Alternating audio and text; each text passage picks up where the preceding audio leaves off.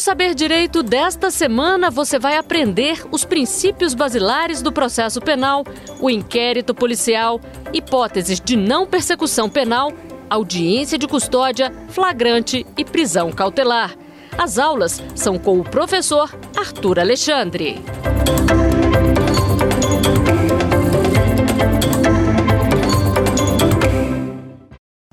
Olá, meu nome é Arthur, sou professor de Direito Penal e Direito Processual Penal.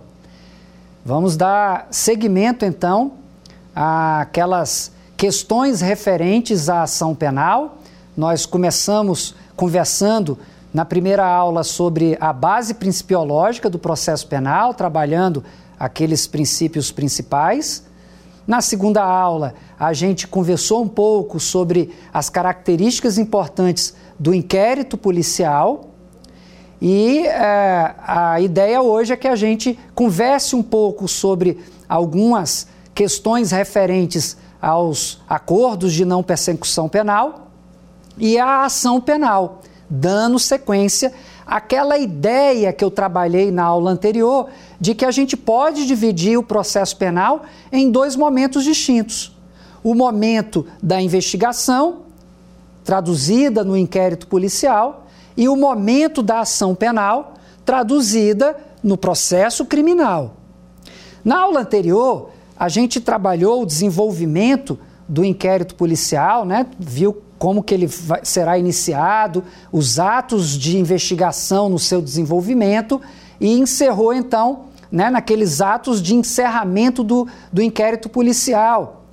Lembrando que esse inquérito, quando ele é finalizado, é, ele vai ser encaminhado com o relatório final da autoridade policial para o Ministério Público. E o Ministério Público tem três caminhos. O primeiro caminho, se ele tiver ali todos os elementos de autoria e de materialidade, aqueles elementos que, de condições da ação, né, de viabilidade da ação penal, ele oferece a denúncia. Se ele não tiver e compreender que não tem ali elementos para oferecimento da denúncia, ele vai requerer o arquivamento, o requerimento que depois uh, será a possibilidade de ser então ratificado pelo magistrado numa decisão de arquivamento. Ou ele pode ainda, faltando alguma diligência para ser realizada, requerer então que essas diligências é, aconteçam baixando o processo para novas diligências imprescindíveis para o oferecimento da denúncia.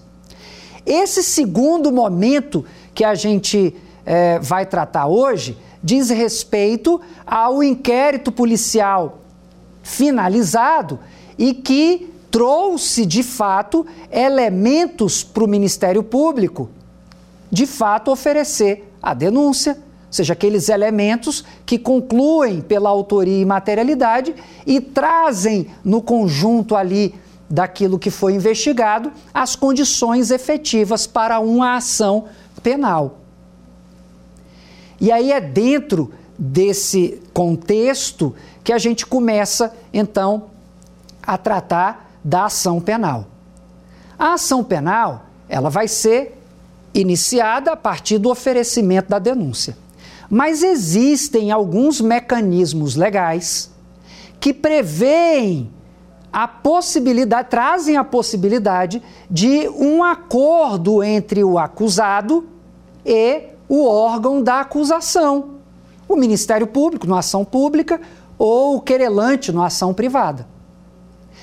Esses instrumentos, eles impedem o, o início ou o desenvolvimento da ação penal. Então, antes da gente falar da ação penal, é importante é, eu mencionar esses instrumentos e falar aqui brevemente sobre eles. A gente tem um desses instrumentos, é a transação penal. A transação penal é um instrumento judicial previsto na Lei dos Juizados Especiais que, como eu falei na aula anterior, é a lei que trata dos crimes de menor potencial ofensivo, entendidos crimes de menor potencial ofensivo como aqueles crimes cuja pena máxima não seja acima de dois anos, ou seja, os crimes cuja pena máxima seja igual ou inferior a dois anos. E para esses crimes, se o acusado, ainda investigado, ele preenche os requisitos da lei, ele terá então a possibilidade do Ministério Público, antes mesmo de oferecer a denúncia, ofertar a proposta de transação penal. E aí o Ministério Público observa, preencher os requisitos da lei para obter o benefício da transação penal, e preenchido esses requisitos, oferece a proposta, e se essa proposta for aceita, é condicionada então a não haver o início da ação penal ao cumprimento de determinadas condições. E aí o acusado, cumprindo essas condições, é encerrada o processo, a questão é encerrada sem que tenha havido sequer o início da ação penal, porque o Ministério Público não ofereceu a denúncia. Então, esse é um instrumento. Outro instrumento é a suspensão condicional do processo. Também previsto e objeto do, da Lei dos Juizados Especiais, a Lei 9099 de 1995, que no seu artigo 89 traz a possibilidade do processo ser suspenso mediante o cumprimento de determinadas condições. Nesse caso, diferentemente do, da transação penal, o Ministério Público ele oferece a denúncia. Vejo que lá na transação penal, a proposta foi oferecida ao investigado antes do oferecimento da denúncia. No caso da suspensão condicional do processo, o Ministério Público oferece a denúncia. E ao oferecer a denúncia, ele faz a proposta, oferta a proposta de suspensão condicional do processo.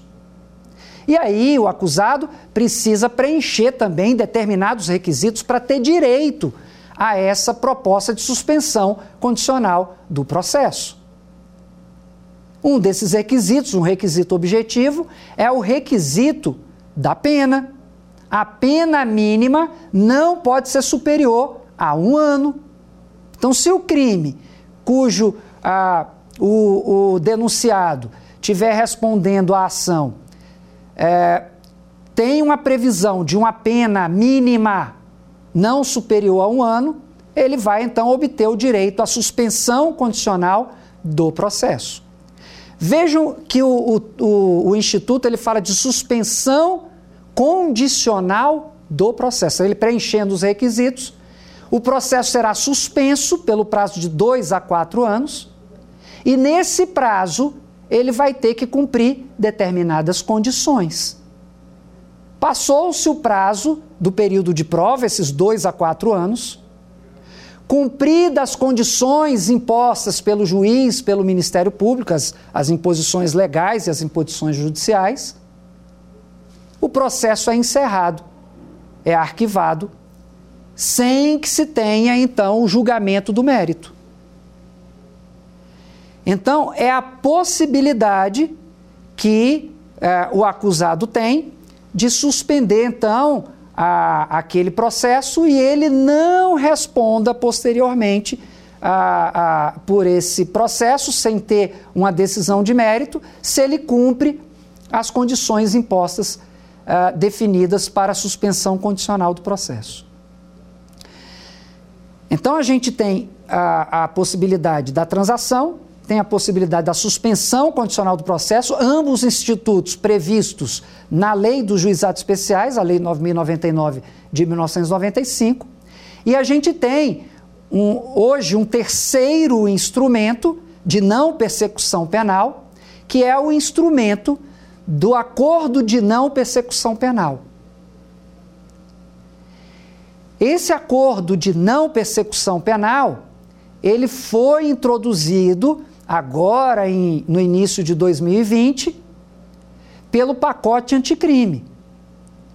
Esse dispositivo em especial não foi suspenso por força de decisão liminar do Supremo Tribunal Federal, como eu me referi em aulas anteriores, suspendeu a eficácia de alguns dispositivos que alteraram o Código de Processo Penal no pacote anticrime.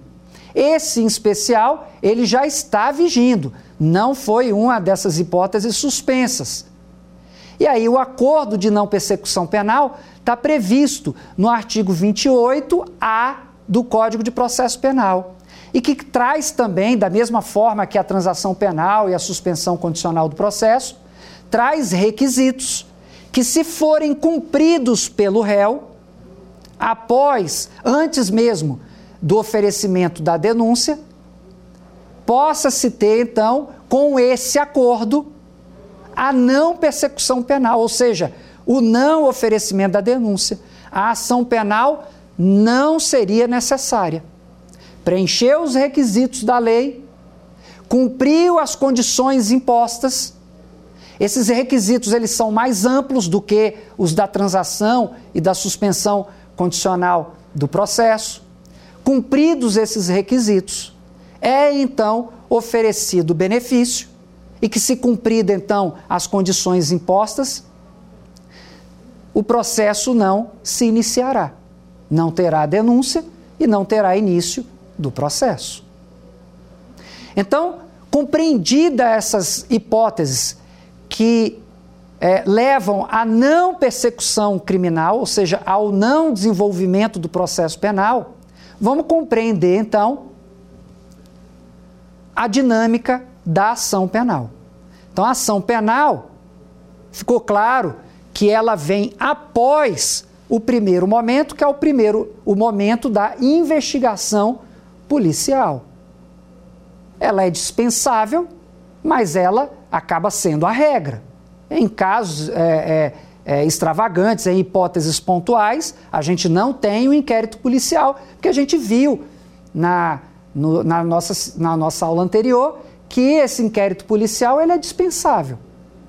Mas, de regra, a gente tem um primeiro momento, que é da investigação policial, e terá o segundo momento, que é o momento da ação penal. Essa ação penal, a forma como ela vai se desenvolver, vai depender de algumas circunstâncias. Vai depender se o crime que está sendo julgado ou o crime cujo o autor esteja sendo processado, ele é um crime de ação penal privada ou um crime de ação penal pública. E aí a gente tem uma primeira divisão para compreender quais são as espécies de ação penal. A gente tem a ação penal pública e a ação penal privada. A ação penal pública, ela é subdividida em ação penal pública incondicionada, como o nome está dizendo, é uma ação penal sem condicionantes, e a ação penal pública condicionada. Ou seja, a lei impõe algumas condicionantes. A ação penal pública incondicionada, o Ministério Público pode oferecer a denúncia sem precisar se preocupar com o entendimento da vítima, se a vítima quer ou não quer que essa ação penal se desenvolva. Já a ação penal pública condicionada vai depender do entendimento da vítima de querer ou não que essa ação penal se desenvolva. E aí, a lei vai trazer a informação de quando a ação penal deve ser entendida como pública condicionada. Quando ela traz a exigência da representação ou da requisição do ministro da Justiça. Então, a ação penal pública condicionada pode ser condicionada à representação da vítima ou à requisição do ministro da Justiça. São as duas condicionantes. E é a lei que vai trazer essa exigência. A lei vai dizer: esse crime se procede mediante representação. Ou esse crime se procede mediante requisição do ministro da Justiça. A gente tem a representação por uma declaração informal da vítima ou daquele que eventualmente represente a vítima. Não tem formalidade. A requisição do ministro da Justiça vai ser exigida para os crimes contra a honra do presidente da República ou de chefe de Estado estrangeiro.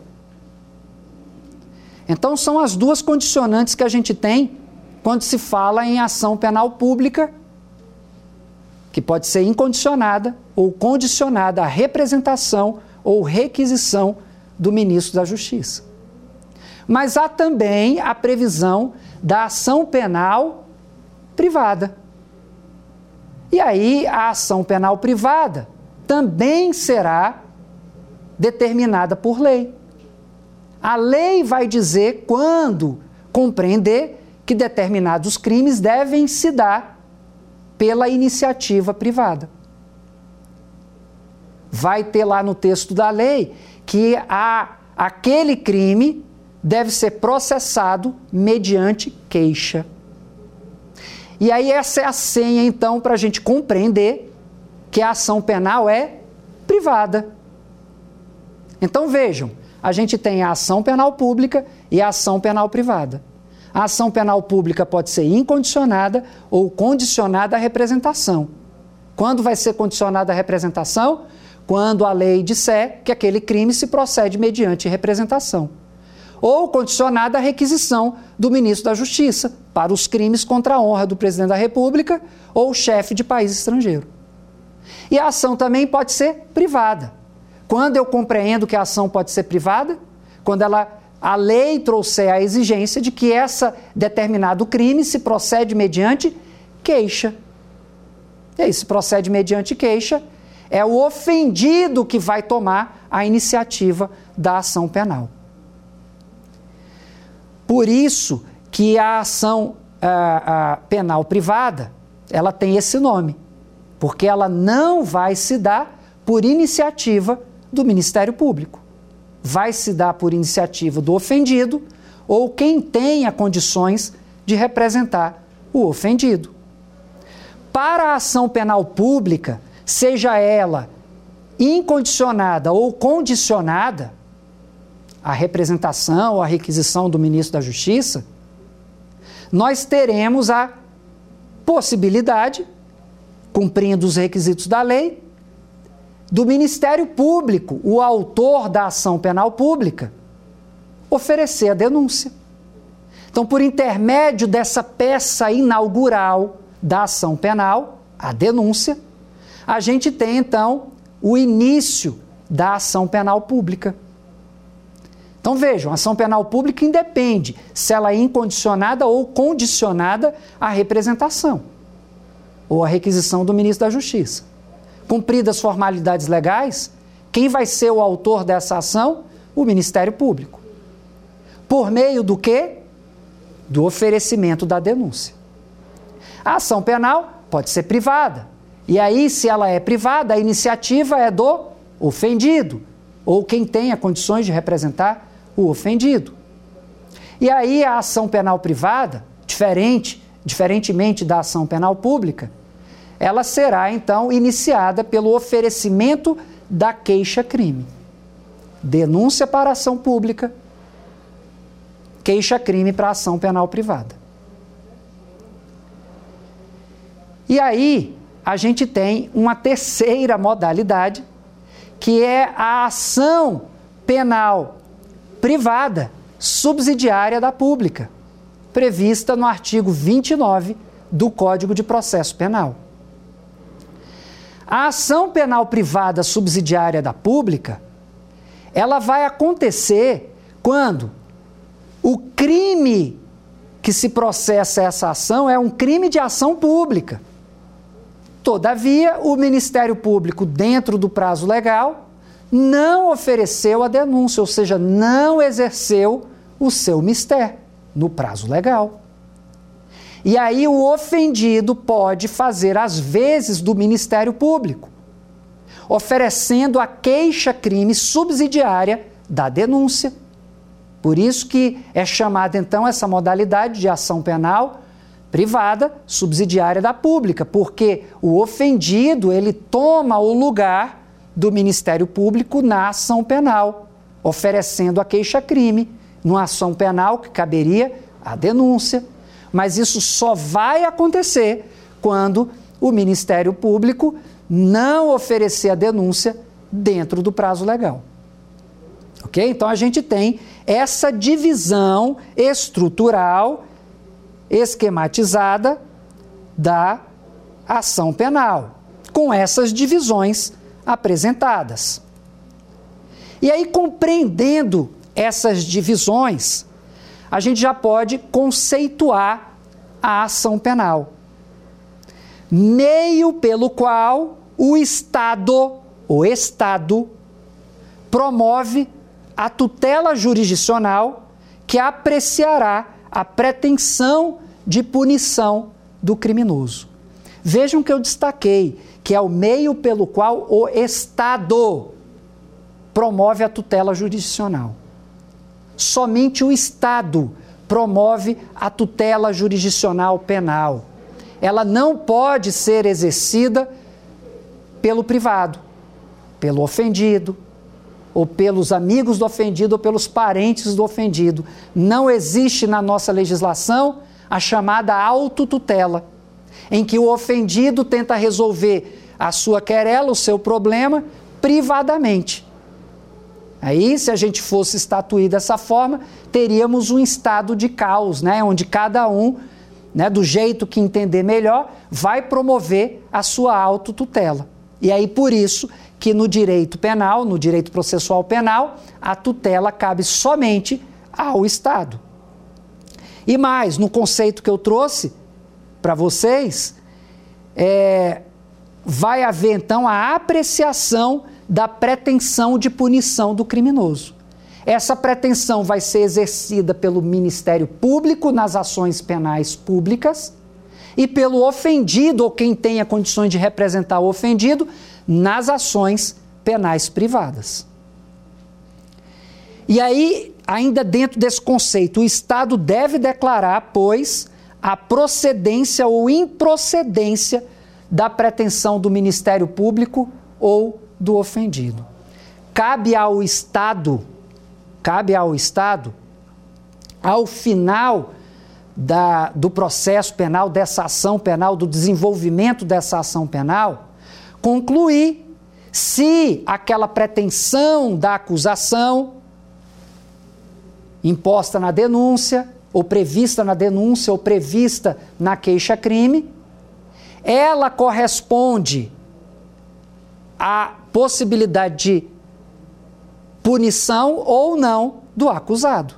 O acusado deve responder ou não por essa pretensão acusatória ou do Ministério Público ou do querelante. E aí a ação penal vai se desenvolver com esse objetivo de formar a convicção do magistrado no sentido de condenar ou no sentido de absolver. Dentro dessa é, ideia, foram construídas então algumas condições da ação penal que é o chamada condições para o regular exercício do direito de ação. E aí, eu elenquei aqui algumas condições ou as condições importantes para que se tenha um regular desenvolvimento da ação penal. Primeiro, o interesse.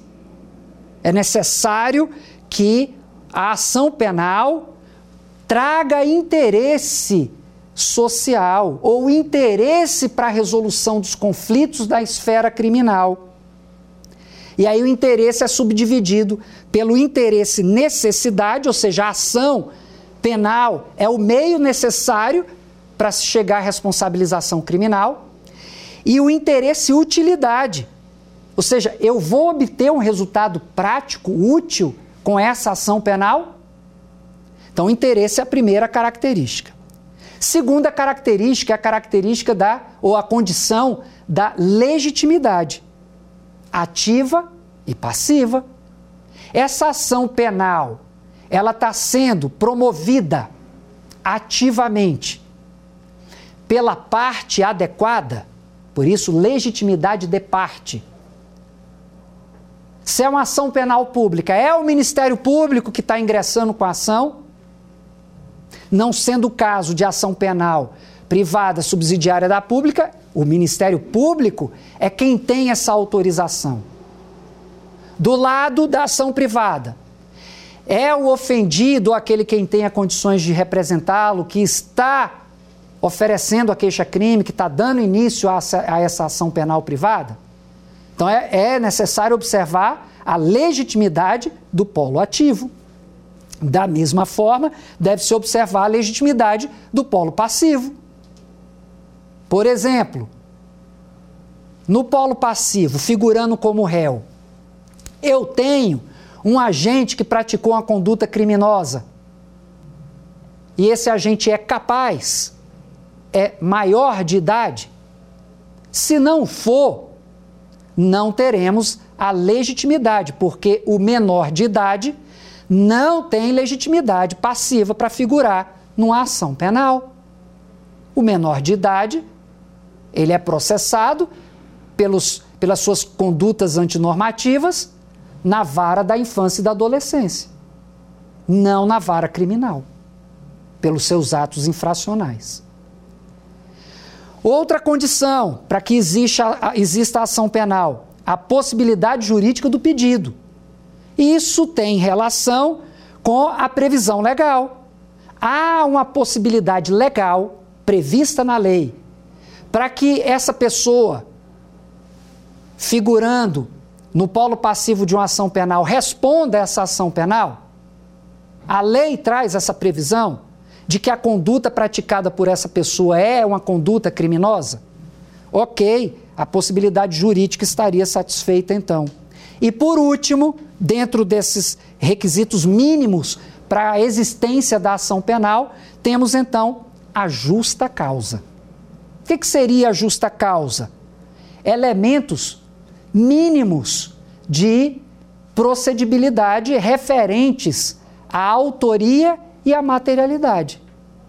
Ou seja, eu tenho a prova de que o crime aconteceu, essa é a chamada prova da materialidade. E além disso, eu tenho indicativos mínimos de que aquele que está figurando no polo passivo, aquele que está figurando como réu ou como querelado, réu na ação pública, querelado na ação privada. Há elementos mínimos que indiquem a sua autoria. Então, essa é a chamada justa causa. Vejam, eu tenho que preencher todas essas condições para que a ação se viabilize. Se eu não preencho essas condições, a ação não se viabilizaria. E aí, eu separei aqui algumas características importantes de cada uma dessas ações penais. Primeiro, a ação penal pública. Como eu já havia adiantado para vocês, a iniciativa pertence ao Estado, por meio da denúncia. A ação penal pública pode ser incondicionada, essa é a regra geral. Eu digo que é a regra geral, por quê? Porque a grande uh, possibilidade de condutas criminosas serão de ação penal pública incondicionada. A lei não traz nenhum tipo de é, requisito de procedibilidade para que a ação penal aconteça. Se a lei trouxer, aí eu tenho uma ação penal pública condicionada. Mas a grande maioria dos crimes previstos no nosso ordenamento jurídico penal é de crimes de ação penal pública incondicionada. É a regra geral. A ação penal pública, como eu já adiantei também, pode ser pública condicionada. Ou seja, há uma condição especial para o exercício da ação penal. E essa ação penal pública condicionada pode ser condicionada à representação, que é uma manifestação inequívoca que o ofendido quer ver iniciada a ação penal, e a ação penal condicionada à requisição do ministro da Justiça, que acontece ou traz essa ou há essa possibilidade nos crimes contra a honra do presidente da República. Com relação à ação privada, na ação penal privada, diferentemente da ação penal pública, a iniciativa é do ofendido. E essa iniciativa vai se dar por meio da queixa-crime. Se dá por meio da queixa-crime e é, ela é feita ah, de forma apesar do nome privada, é, pelos meios públicos. Porque, como eu disse inicialmente, a ação penal é, ela deve se desenvolver sempre é, dentro da estrutura do Estado, para que não haja a autotutela. E aí, com essas informações gerais sobre a ação penal, seja ela pública, seja ela privada, a gente conclui então esses é, estudos iniciais referentes à ação penal e podemos então, já a partir de agora, apresentar o nosso quiz, as perguntas, é, para que é, vocês tenham a, a, compreensão se conseguiram adquirir aí um pouco de informação a respeito desse assunto. A primeira pergunta constitui princípio da ação penal. Letra A, oportunidade. Letra B, disponibilidade. Letra C, oficialidade. E letra D, transcendência. Nesse ponto, então, é, é necessário que a gente faça aí alguns esclarecimentos, algumas considerações a respeito dos princípios da ação penal. São princípios específicos do processo penal, mas referentes exclusivamente à ação penal. E esses princípios da ação penal, é, eles passam pela obrigatoriedade, a indisponibilidade, a oficialidade, a indivisibilidade e a intranscendência. Todos os princípios relacionados à ação penal dentro do contexto do processo penal. O primeiro deles, o princípio da obrigatoriedade, como o nome já indica, é a de que a ação penal ela é obrigatória quando estão presentes os requisitos necessários e suficientes para o exercício da ação penal não tem como se transigir no âmbito da ação penal pública com relação à ação penal. O Ministério Público, diante de uma é, ocorrência, diante de uma notícia de crime que aponta para a necessidade da ação penal, obrigatoriamente ele deve então é, iniciar essa ação penal por meio da denúncia. É a regra do artigo 24 do Código de Processo Penal. Na ação penal privada, não vige a obrigatoriedade. Na ação penal, a denominação é a da oportunidade. A ação penal privada, então, não é regida pela obrigatoriedade e deve-se, então, uh, decidir o querelado, o querelante, ele vai decidir se ajuiza ou não a queixa-crime. Ou seja, vai passar pelo seu juízo de oportunidade. Se ele entende que é o caso de oferecer a ação penal, de oferecer a queixa-crime, dar início à ação penal, a gente terá então como consequência a oportunidade no âmbito da ação penal privada. Temos ainda a indisponibilidade A indisponibilidade, ela tem a, a ver com a obrigatoriedade. Uma vez intentada a ação penal, não pode mais o Ministério Público desistir da ação penal. É a mesma indisponibilidade que foi tratada na aula anterior, quando conversamos sobre o inquérito policial. O inquérito policial ele é indisponível para a autoridade policial, que é quem instaura o inquérito policial. Aqui na ação penal, o responsável pela ação penal, por dar início à ação penal, é o Ministério Público. E ao Ministério Público também a ação penal é indisponível. Isso quer dizer que o Ministério Público, apesar de dar início à ação penal, ele não vai dispor dessa ação penal. Uma vez iniciada a ação penal, ela tem que ir até o fim, ela tem que ter uma sentença, uma conclusão, e essa conclusão é feita pelo magistrado na sentença. Então o Ministério Público ele dá início, ele não dispõe, ele não tem condições de interromper essa ação penal. No máximo, o Ministério Público pode pedir, requerer a absolvição do acusado. Mas ele não dispõe, vai aguardar então a conclusão do magistrado, que pode ou não acatar a manifestação do Ministério Público pela absolvição, se assim for requerido pelo Ministério Público. No, na ação penal privada, não vige o princípio da indisponibilidade. Na ação penal privada, estaríamos diante da disponibilidade. O querelante, ao contrário do Ministério Público, ele pode a qualquer tempo desistir da ação penal.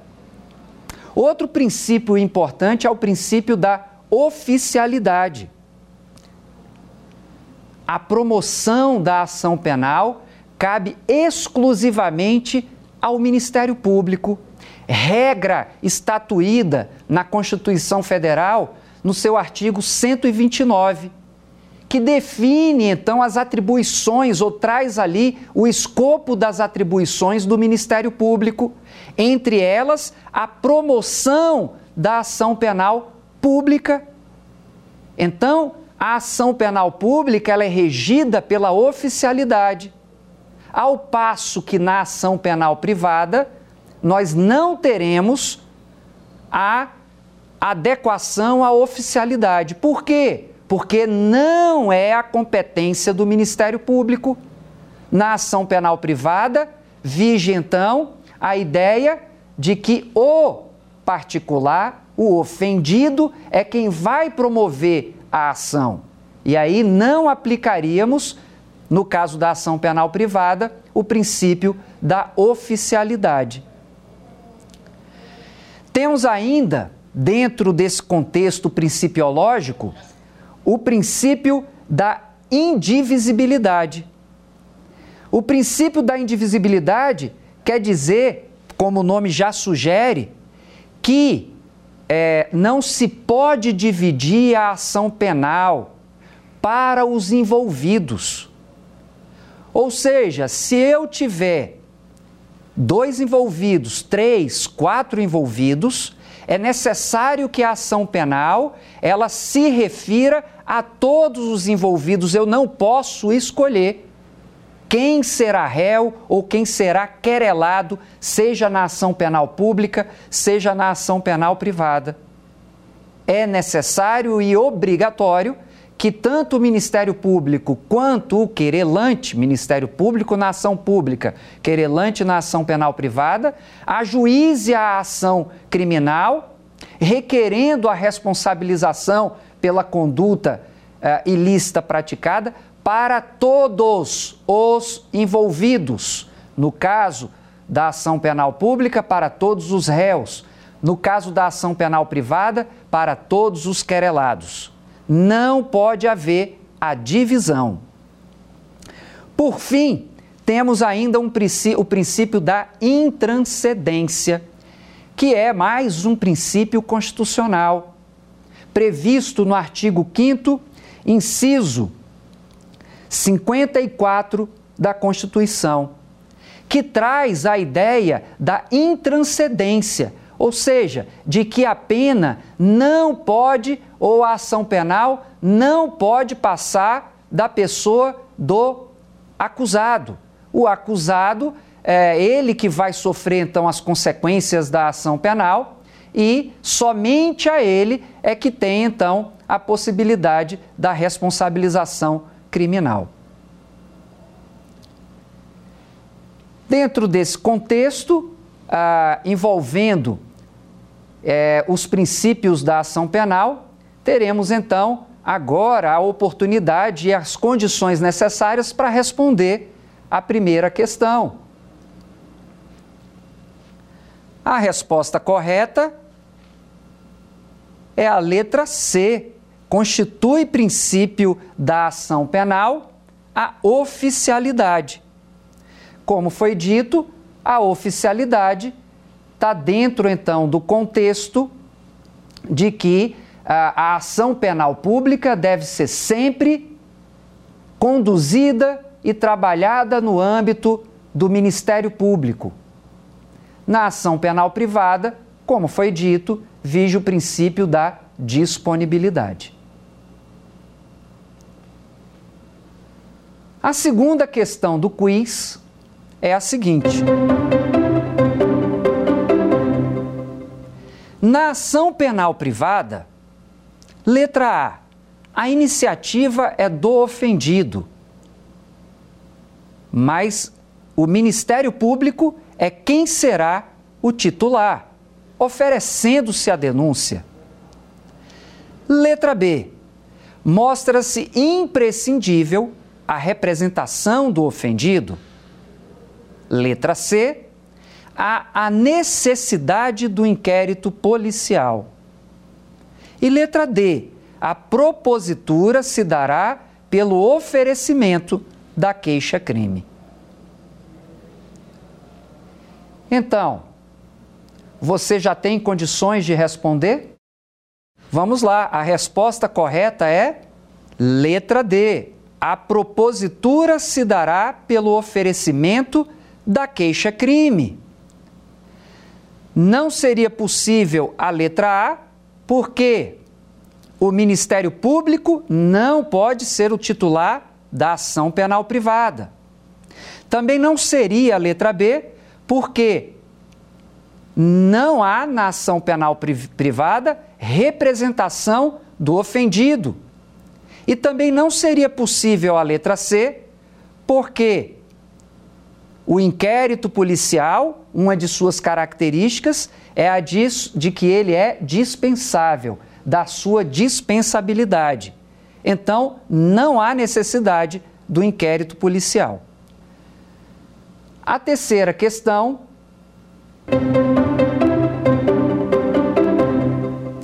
Constitui requisito da transação penal.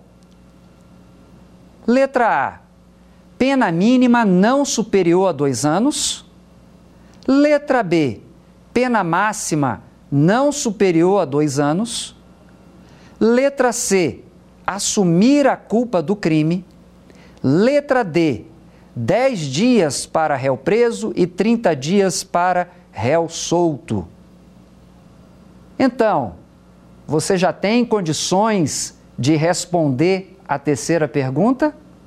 Vamos lá. A resposta correta é letra B, pena máxima não superior a dois anos.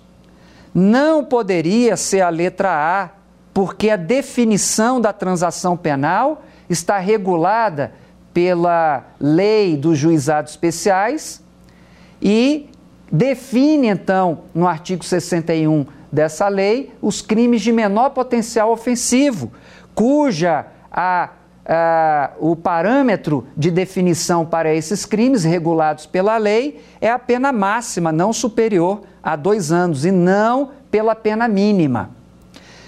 Não há necessidade de assumir a culpa do crime, que é uma condição do acordo de não persecução penal, mas não é condição ou requisito para a transação penal. E também não poderia ser a letra D, D por quê? Porque nós estamos tratando de um instrumento, de um instituto de despenalização, para que não haja a ação penal. Então, a ideia é que não vincule qualquer requisito da transação penal com a prisão do, do réu, do acusado. Podemos então, a partir das respostas que foram trabalhadas nesse quiz, fazer um pequeno resumo daquilo que foi trabalhado na aula de hoje. Nós trabalhamos então a divisão da ação penal dentro daquele contexto que foi explicado desde a aula passada, em que a gente tem dois momentos: o momento do inquérito policial, o momento da ação penal. O inquérito policial se encerra e, ao final, elaborado o relatório policial, é então esse relatório encaminhado para o Ministério Público. O Ministério Público, se tiver ali no inquérito policial todas as é, informações necessárias para o início da ação penal, ele oferece a denúncia. E esse oferecimento da denúncia estaria dentro do contexto da ação penal pública. E aí foi então explicado para vocês que a ação penal, ela se divide em ação penal pública e ação penal privada. A ação penal pública, ela é ainda subdividida em ação penal pública incondicionada, aonde não há nenhuma exigência de eh, procedibilidade para a ação, e a ação penal pública condicionada, aonde se exige a condição de procedibilidade na representação do ofendido e na requisição do ministro da Justiça. Representação, como regra geral, a requisição do ministro da Justiça para os crimes contra a honra do presidente da República e de chefe de país estrangeiro. Por outro lado,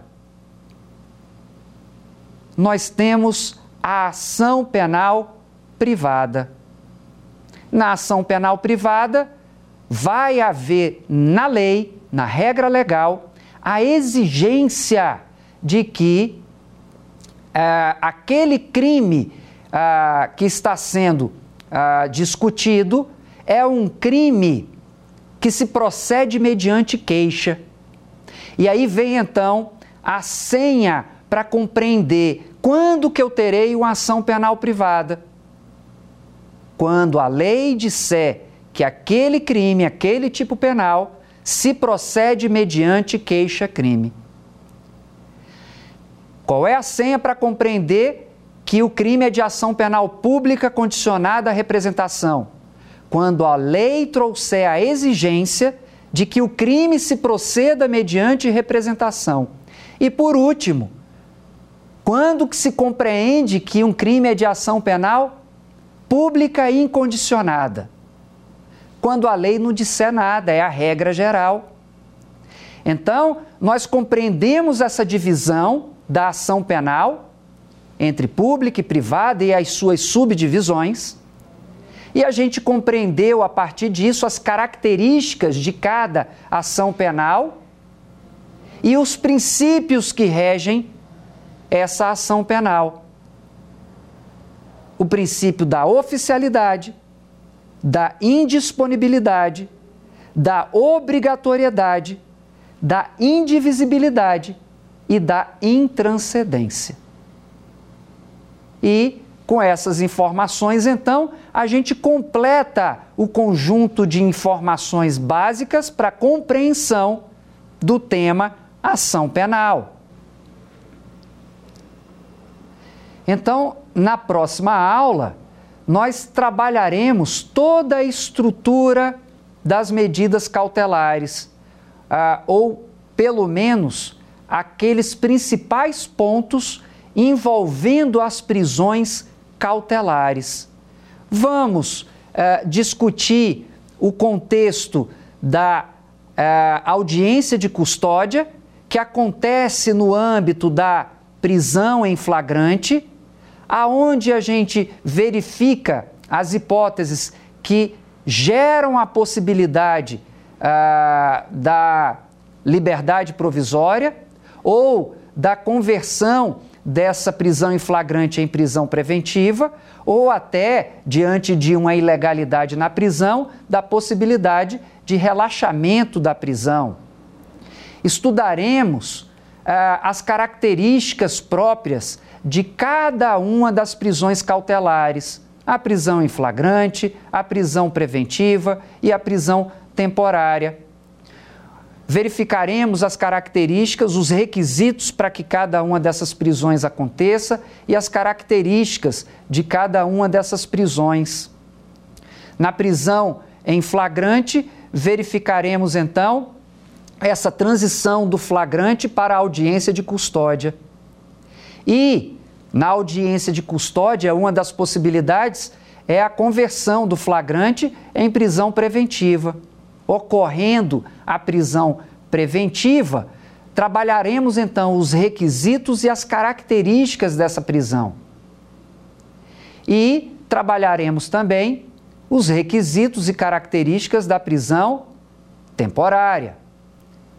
Vamos estabelecer a diferença entre cada uma dessas prisão, dessas prisões.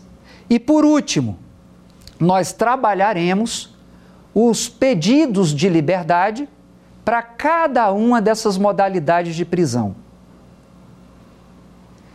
Temos a possibilidade de uh, relaxamento da prisão, temos a possibilidade do requerimento de revogação da prisão preventiva, requerimento da prisão temporária e temos também ainda a possibilidade e a hipótese do habeas corpus.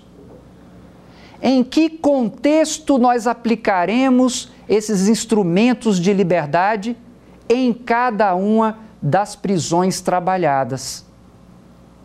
E aí, dentro desse conjunto de informações, a gente terá trabalhado então todo ah, o caminhar inicial do processo penal. Lembrem-se que a gente veio lá desde a estrutura principiológica, passando então pelo uh, inquérito policial e suas características, a ação penal com as suas características, e a gente então começa o desenvolvimento de, desse importante instituto do processo penal, que são as prisões e os institutos, os instrumentos de liberdade. Fechando então esse conjunto de informações iniciais referentes ao processo penal. Finalizamos então mais uma aula, a nossa uh, terceira aula, e aguardo vocês então na nossa quarta aula. Até lá! Dar uma sugestão de tema para os cursos do Saber Direito? Então mande um e-mail para saberdireito@stf.jus.br ou entre em contato pelo nosso WhatsApp. O número é esse que aparece na sua tela. Você também pode estudar pela internet. Basta acessar o site tvjustiça.jus.br ou rever as aulas no canal da TV no YouTube. TV Justiça Oficial.